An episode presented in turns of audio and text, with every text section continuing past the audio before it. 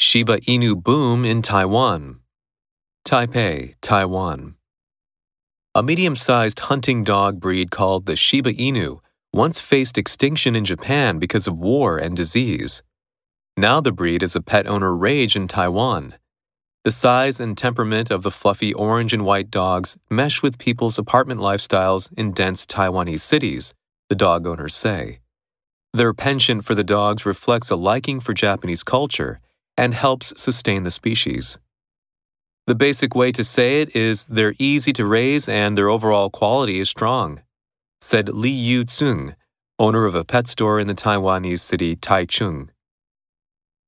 Shiba Inu dogs nearly went extinct in 1940s Japan, according to the American Kennel Club Advocacy Group.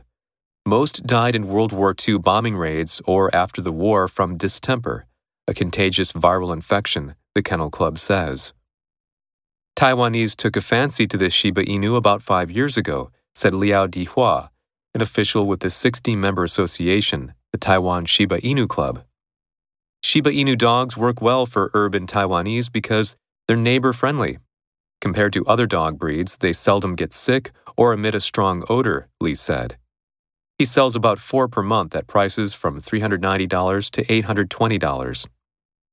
The Shiba Inu's size also works well in Taiwanese apartments because it's smaller than a full sized hunting dog, Lee said. Breed A new breed of scammers. Rage Compact cars are all the rage now. Temperament. He is of an impatient temperament. Fluffy. A fluffy omelet. Mesh with.